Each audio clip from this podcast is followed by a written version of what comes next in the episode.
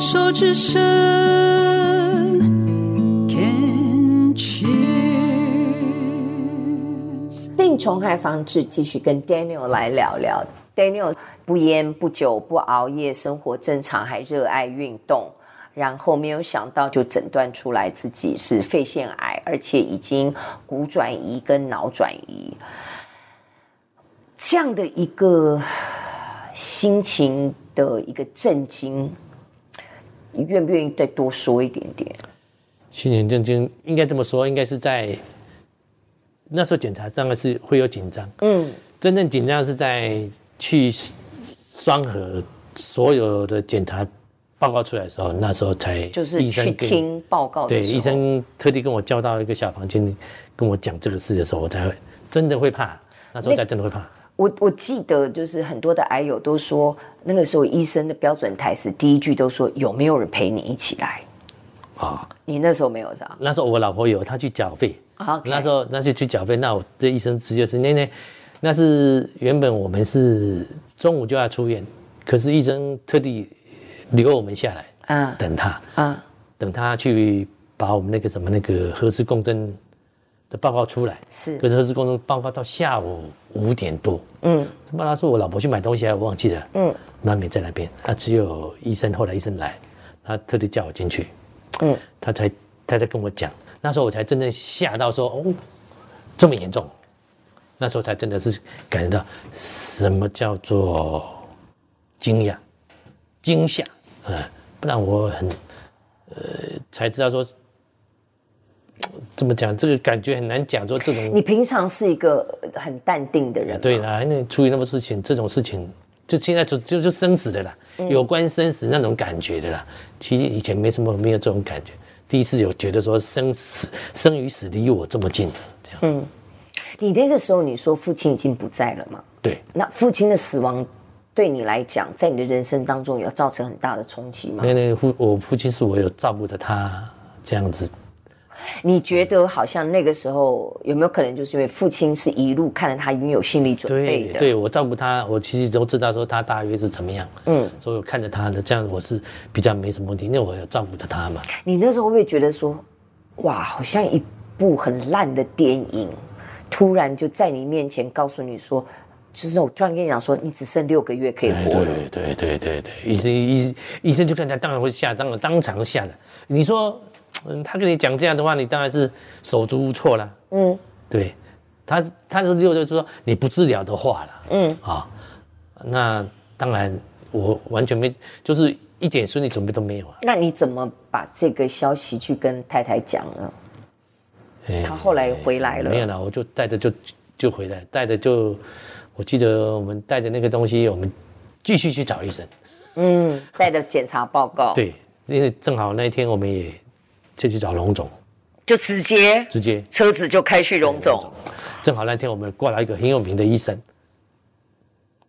你看，所以你你有时候会不会觉得能祝呵呵？对，老天爷有在帮忙。啊，去看了一下也没什么帮助啦。他说。他看的也是说，哎呀，你不需要这样子，你还是没办法做那种，没办那时候就没办法开刀了。可是你的动作是是正确的嘛？就第二医嘱嘛，去找第二 second opinion。对呀，对呀，对呀。这个他跟我讲完，我说我们的我的想法说有可能不对，我身体好好的，没有直觉就觉得跟他们西亚尼呢？是啊，我真的不知道这样子。我说我又去找了那个，找了那个什么那个。那个谁，那个荣总的一个很有名的那个外科医师，哎，就找了第三个，第二个啦，就第二个，那就当天就是出院的当天。哦，你是说那个双核的医生跟你讲完说你不治疗只剩六个月，你会觉得这干劲哎？啊，我在住院的时候就已经先挂那个医生。OK，哦，那个医生真的是，我去，我记得他，我记得是一百六七十号啊。嘿。看到我的是晚上十一点，医生其实有时候真的很辛苦，因为他他不能拒绝你挂号。我也不知道，我很幸运呢，因为我是网络上是挂了，一一般那个名医挂不到号，可是我手机就挂到哎。那那就是就该你的啊。对，可是去他也没办法处理啊。那然后呢？然后我就就再回来双和。嗯，是吧？就是我就再回来双和。那就问医生说治疗怎么治疗这样子。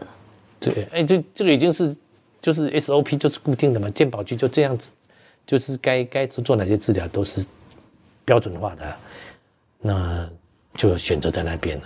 就一路一直到现在六年。嗯，当然还有到台大去了。嗯嗯嗯，台大是也有朋友介绍医生去看。嗯，嗯，嗯，那那个医生也跟那个双和的主治医师也认识。好，那我现在还是两边看的。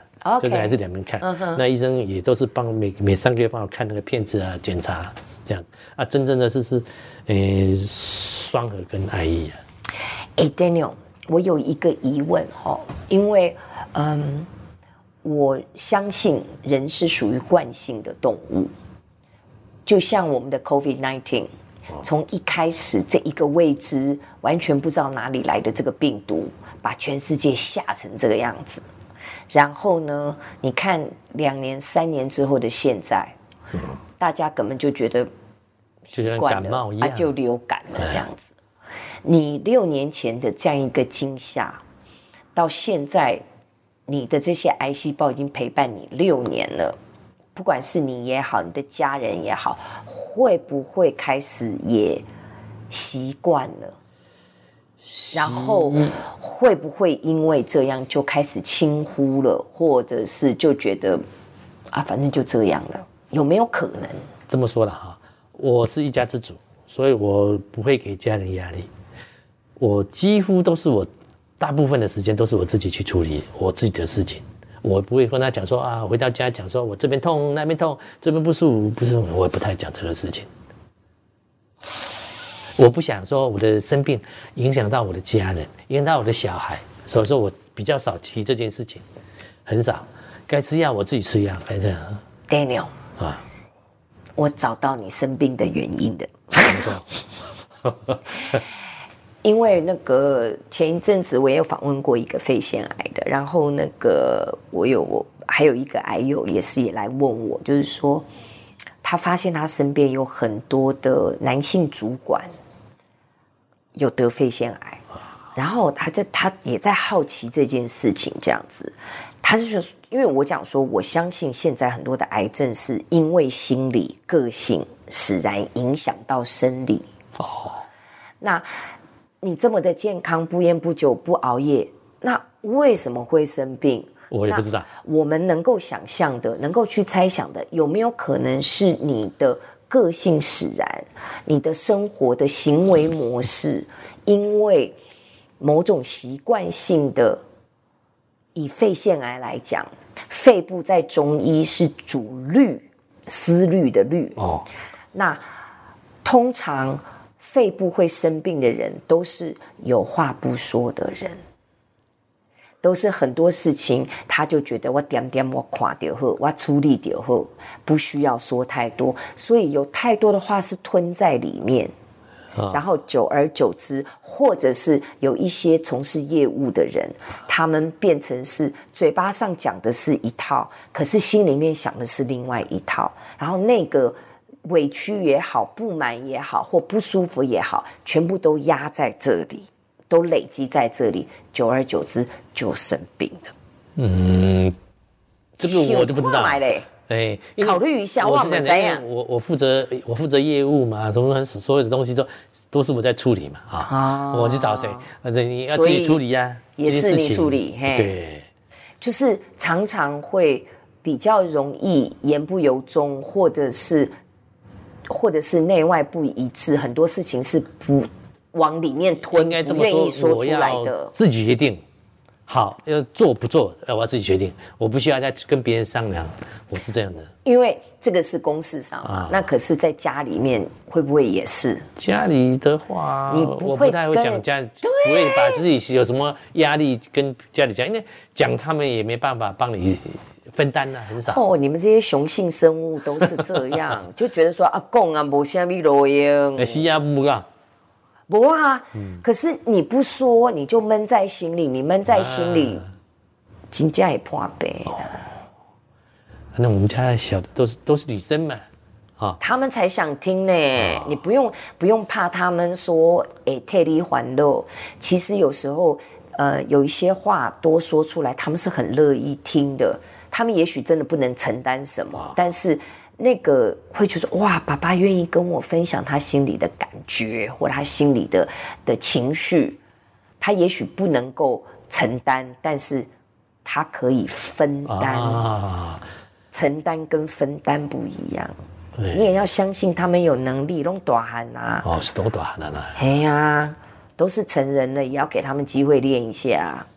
都已经飞飞飞飞飞走了，都飞走了，飞走了。啊，跟自己的那个老婆会不会讲？